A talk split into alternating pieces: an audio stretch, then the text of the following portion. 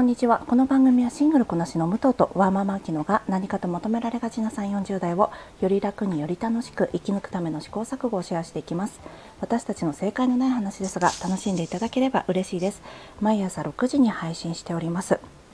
えー、皆さんいかがお過ごしでしょうか？あの各地でねいろんな大雨の被害特に秋田で深刻なね大雨の被害のニュース拝見しております。あの被害に遭われた方また避難生活ねされていらっしゃる皆さん謹んでお見舞い申し上げます。被災地のね寄付などももう始まっているみたいなのでそういった形で応援をしたいなと思っています。あと暑さもねひどいですね。でももうちょっと慣れてきた感じがありますか？まあそんなことないですよね、えー、皆さんちなみに熱中症をなられたことございますか？私はあるんです。えー、どういう状況でなったかっていうと一度曇っている日に、えー、朝9時頃ですね、えー、その時気温が30度ぐらいだったんですがその時外を走ってたんです。そしたらもう結構簡単に10分ぐらいで頭痛や吐き気とか悪寒という症状が出てきてあこれ熱中症だっていうのがね気づいたんですがもうほんとフラフラになってしまってこれ家までちゃんと帰れるかなっていうようなレベルになったので本当ねその程度のまあその時曇ってて湿度が高かったから汗が外に出なかったっていうのもあると思うんですが皆さん結構ね簡単になっちゃうものなのでどうぞお気をつけください。ただあの最近になってねサルスベリの花があの関東はね咲き始めましたよね。これ全国的にもう咲き始めてるのかな。私サルスベリの花が見頃が長くてすごく好きなんです。なのであのあのなていうんですかもさもさもさと咲くじゃないですか。あれが割と好きで白からピンクから赤からいろんな色もあるしすごい楽しみなんですよね。で夏のね終わり際にね知るのがまたそれもさあの夏の終わりとリンクしてちょっと寂しくなっちゃうのがね好きなんですよね。では今日の本題なんですが、えー、先週もちらっとお話ししましたが女の話は生産性が低いのか女の中の女嫌い、えー、ミソジニについてお話ししたいと思います。先日ですねある出来事がありましてこれはツイッターにも書いたんですが職場で5歳 ,5 歳年下の女性からご飯に誘われて行ってきたんですね。でその方とっても好感が持てるね素敵な方なんですけどもうてらいなく相手に好意を示すことができたり後輩思いだったりなんだろうなもう道の遠くからね私に気づいたら手をブンブンブンブン振って「武藤さん」って呼んでくれるような素敵なところが多い女性なんです。ただどうしても端々にねミソジニーを感じてしまうんです。でその時の会話の一部をちょっとご紹介すると女の話は生産性がない。女の職場って感じだよね。女は徒党を組まないと意見が言えないよね、まあ、これは一人では意見が言えないっていうことですよね。というようなお話が出てきたんです。で私はこれを聞いて、まあ、ここでね白状すると私も若い頃特に20代前半は同じようなことを思ってた時があったんです。で今えー、若い頃って今言ったんですけどこれ若さに起因してるっていう意味じゃないです若いからとか人生経験がないからそう思うんだとかそういうね、えー、若さによってなんか知識や経験を侮ってるっていう風に聞こえちゃうかもしれないんですけどこれは私が若い頃っていう話で話しますね。でこのような内容を今まで一度も聞いたこととか思ったこともないし言ったこともないっていう方はもしかしたらいらっしゃるかもしれないんですが多くの方はこういったお話一度ぐらい聞かれたことがあるんじゃないかなと思います。で私の同僚やかつての私のように何て言うんですかねあるあるとかなんなら今もちょっとそう思ってんだよねっていう方は是非聞かれてみてください。ではまず、えー、冒頭でもお話ししましたミソジニーについてお話ししますね、えー、ミソジニーとは女性嫌悪と日本語では訳されます。女性や女性らしさに対する嫌悪や蔑視のことです。女性に対する嫌悪や蔑視は男性が女性に対して持つだけではなく女性が同性に対して持つことがあるとも言われています。でここで先週のちょっとおさらいをしたいんですが先週私ジェーン・スーザンのお話を聞いて女っぽいと非難され女らしいと褒められるっていうお話をしました。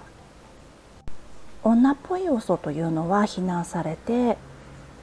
女らしいとされる要素は望ましいものとされています。なので素の状態だと女っぽい。からそれは非難されるべきもの嫌われるべきもの。で女らしい状態状態を目指しなさいねとされているというお話をしました。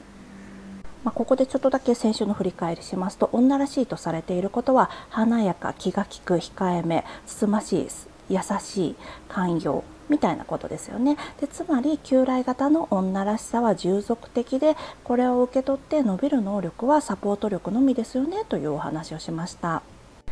で先週も言いましたが私たちは自然と求められる社会規範を取り入れてしまいます。それはね人間が社会的な動物である限り避けては通れないことで私私自身もそうです。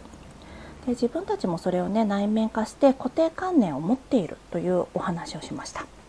そして次の世代にはこのジェンダーロールによってあのその人の特性とかが既存されない方がいいよねとかあの勝手に渡さない方がいいよねっていうお話をしたんです。本来ね優劣がないところに優劣の概念をね取り込んだやつがいるんですよ。でそしてそれは彼らの得になるからそういうふうにしているわけなんですよね。その上で成り立っているのがジェンダーロールです。で前回に加えまして今日は女にまつわるイメージをちょっと付け加えますね。で女は加藤女は俗っぽい女は可愛い方がいい女は若い方がいい女はバカなくらいがいいあたりが、えー、よく言われることだと思います。少し頭の足りないちょっと幼稚でなんだろうとりあえず足りなさみたいなものが このイメージに表されているんじゃないかなと思います。ちなみに念のため補足しておくとこれは旧来型の価値観で、えー、今実際はこんなこと言ってる人いたらねあのちょっと白い目で見られると思います。これは昔の価値観ですよっていうお話ですね。でここでちょっと生産性がない話についてお話ししたいと思います。皆さん生産性がない話と聞いてどういうことを思い浮かべますでしょうか？どんな定義をお持ちですかね？おそらく悪口とか愚痴同じ話中身がない共感や同調を求められるあと結論がないっていうのが挙げられるんじゃないかなと思います。で分かります私もせっかちだし堂々巡りの話よりは結論が出て次のアクションにつながるような話をするしてる時の方がやっぱりワクワクする気がしますしなんとなく身のある話ができているような気がします。上っ面をなぞる話をするよりも芯を食った話のができた方があ今日は楽しかったなって思って帰る気がしますでもそれってあくまで主観的なものなんですけどねでは私が今話したえー、て言うんですか結論が出るようないわゆる一般的に生産的な話は女性でもそういう話ができる人いっぱいいますよね。まあ、あと生産性な生産的な話ができるというよりも生産的な話ができる間柄とかもあるかもしれないです。で翻って男性でも、まあ、いたりいなかったりだと思います。でまた生産性がない方の話に戻りますが私ね男性上司でいっつも会社の悪口言ってる人いっぱい知ってますし同じ話しかしないなと思う人もいるし今までデートした人とか付き合った人男友達でといつも同じこと言ってるよね とかなんだろうな。例えば結論のない話が好きとかそういう人もいっぱい知ってます。でそれが悪いって言ってるんじゃないです。私ね愚痴とか聞くの好きだしね。であと結論っぽいものを出してきてもなんかそれ妥当性疑わしいなみたいなこともねあったりしますしね。でも女性の会話は生産性がないって言っていた当時の私はそこに結びつかなかったんですよ。中身のない会話なんか男性といくらでもしてたし愚痴っぽくていわゆる生産性のない会話を聞いてもその人の男性性とは結びつけて考えてなかったんです。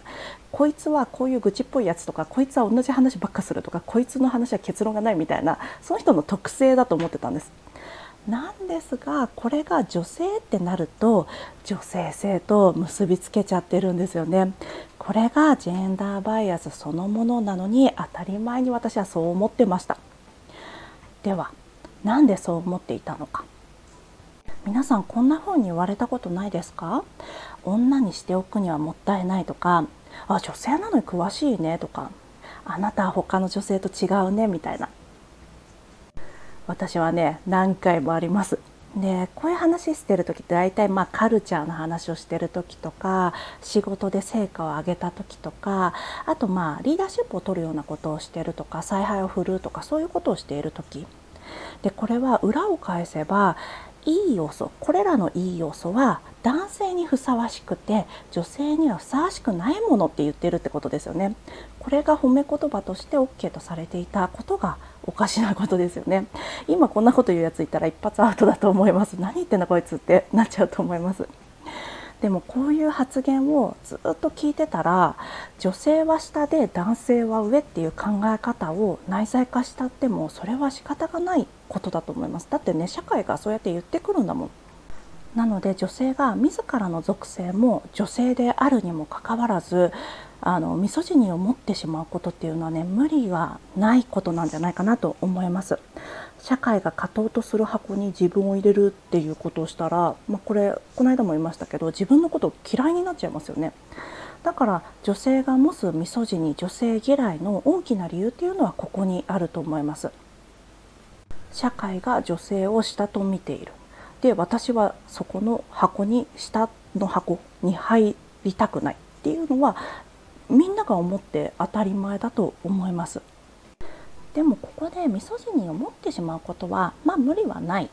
とはいえそのままにしておくと結局その方本人の中でどこかでバグが発生しちゃうと思うんです。辻褄が合わなくなるんですよね。だって一個一個考えると性別に紐づくものじゃない。っていう事実が浮かび上がってくるじゃないですかただのバイアスなだけで。で女はこうであるっていう決めつけからいや私はね他の女とは違いますということそのものが実は自分を含めた女性をバカにしているっていう行為になっちゃうんですよ。でそうすると考え方無理が出てきちゃうんです。で自分で自分たちをバカにしている状態ってどうなると思いますか？そう思ってたら自信とか自己効力感、まあ、自分はこれができるぞみたいな力ですよねそういうのって育たなくなっちゃいますよね。でそういう女は下みたいな呪いは自分に呪いになって帰ってきちゃうからやめた方がいいかもよって私は思ってます女を見下したまま女という属性の自分を一段上の存在に仮置きしたところで基礎がボロボロのところに家建てるみたいなもんだから結局自信持てなくなっちゃうんですよね。でこれ以前ね、えー、私が86回の時にあきちゃんと一緒にお話ししたジェーン・スーさんから学ぶ我々はなぜ不安で心配で自信がないのかっていうお話でも、えー、同じようなことを話してますのでリンク貼っておきますよかったら聞かれてみてください。でしかもそれをね解消しないってことは次の世代にもね喉用を引き継いじゃうことにもなっちゃうんですよ。というのが私が思っているところです。じゃあこういう会話と出会った時に私がしていることなんですが、まあ、人によるんですけど何にも言わないが一番多いかもしれないですね。なんか話通じそうな人に通じそうなタイミングでだけ話してます。まあこんなこと言いながらね。だって話通じなそうな人にわざわざね言ってあげる必要こっちはないですもんね。ただそうはいかないんだっていう関係性ありますよね家族とか近しい人とかああその価値観捨てちゃえば楽になるのにっていう気持ちになるような仲のいいお友達とかねでその時はね基本的には「それって性別由来なの?」っていうね一言で大体いいんじゃないかなと思います。これは自戒の念を込めて言うんですが女の会話は生産性がないっていう人のほとんどがもうねその分野において思考停止状態にあるだけなんです。で問いが立つことで思考が巡り始めるだろうっていうことに期待して言っています。多分ね考えればわかるんですけど考えてないだけなんだと思います。以前女の上司は感情的かどうかという話を3月のミモザウィークの時にお話ししてるんです。あの第57回ですね。女性のリーダーは感情的まるな女上司がっていうやつなんですがその回でもちょっとお話ししたんですが女の上司は感情的かどうか。ちなみに皆さんどう思われますか？あの時はね駅で喧嘩してるとか道端で声を荒げて感情をむき出しにしてるのって、まあ、男性と女性どっちの方が多いですかねっていう話をしたんです。でそしたらあ確かにっていう話になったんですね。なのでもうもう考えるのやめちゃってる箱に入れちゃってるんですよ。女はせ女の会話は生産性がない。はいもうこれは考えませんっていう箱に入ってるだけだからあ考える箱に入れたらあ違うの別にって思うと思うんじゃないかなと思います。であくまでね知らないのが悪いとかいや間違ってますとかそういったことは思ってないです。自分に呪いになって帰ってきちゃうからやめときなよっていう感じです。本当ねさっきも言ったけどそんな価値観捨てちゃえばですよ。それぐらい。でまとめますと社会が成熟することで届く範囲が広がって自然とそういうことを言うのがねはばかられるといいなと思います。性別に紐づくイメージが解体されたりとかね。ミソジニを持っていること自体は社会に身につけさせられた。と言っていいと思います。ただ解消しちゃった方が楽になるんじゃないかなというお話でした。まあね持っててもいいもんじゃないしずっと自分たち女は過当であるってあのわざわざ自分でねあ女の話は生産性がないっていうことで自分を含めた女を下に置く必要ないからね。あと次の世代のためにまあちょっとねやめといた方がいいんじゃないかなって感じですかね。でここまで聞いてもいやだって女の話はさって思ってる人いると思いますって。いやだって事実だよって。でもそれは、えー、決裁権を持たせてもらえないとかサポート役回らなくてはいけなかった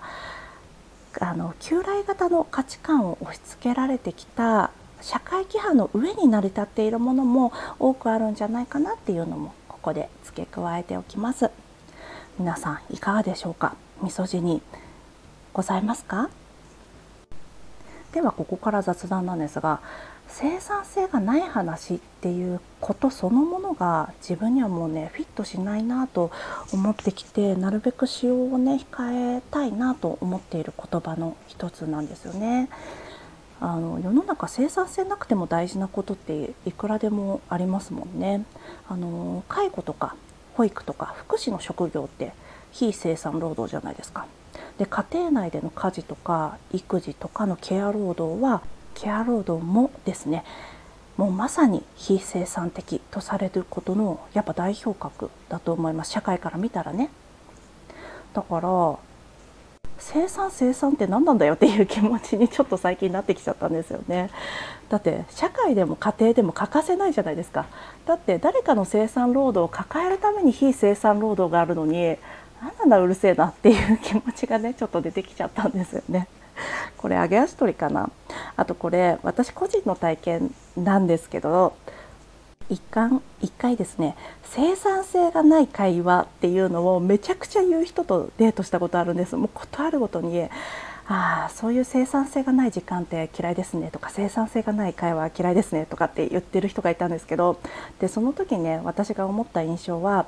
あこの人自分以外が話してることとか自分以外が直面してる問題は取るに足らないものだと思ってるんだろうなと思ってあなんかそこが見えちゃうって思ったんです。すごい意地悪。でこの人はねすごい私がちょっと言ったことにね解決策を出してくれるんです。冒頭でもちらっとお話ししましたが、えー、その人が提案してるくれるね解決策がね全然妥当性が低いなと思ったりしたんですよね。でも解決策出す方が何か言った気がして気持ちいいじゃないですか。ああだからあ今気持ちいいんだろうなと思って聞いてました。なのでそれからはあんまりね生産性のない会話みたいなことはあまり言わないようにしたいなと思っている言葉の一つですね。でやっぱりね生産性だけが求められる社会って貧しいじゃないですか私エンタメが好きだからなんか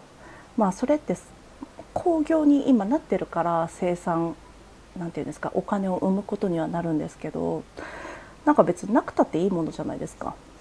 でもそういったものがさ豊かさを生むし情報とか知恵とかそういったものがなくても面白い話ってたくさんありますしね。なんか生産性がないっていうのはあいつの話は堂々巡りだねとかあいつは言うことコロコロ変わるねとかあいつ同調を求めてくるよねとかそういうのをあと同調ばっかしてくるよねとかそういう具体的なことを指摘すると悪口になっちゃうからあーなんかちょっとあの人の話で生産性ないよねみたいな遠回しな言い方で悪口を回避してるのかな。そんなことないですかね。皆さんのご意見聞かせていただけると大変嬉しいです。では今日も聞いていただきありがとうございます。この番組はスタンド FM はじめ各種ポッドキャストで配信しております。ハッシュタグ生産性がない話。あ間違えた。ごめんなさい。ハッシュタグ、えー、正解のない話でつぶやいていただけましたら私たちがいいねを知りまいります。本当に失礼しました。いつもコメントやいいね大変ありがたく受け取っております。励みになっております。どうもありがとうございます。明日はあきちゃんの一人会です。どうぞお楽しみください。ではまた次回失礼いたします。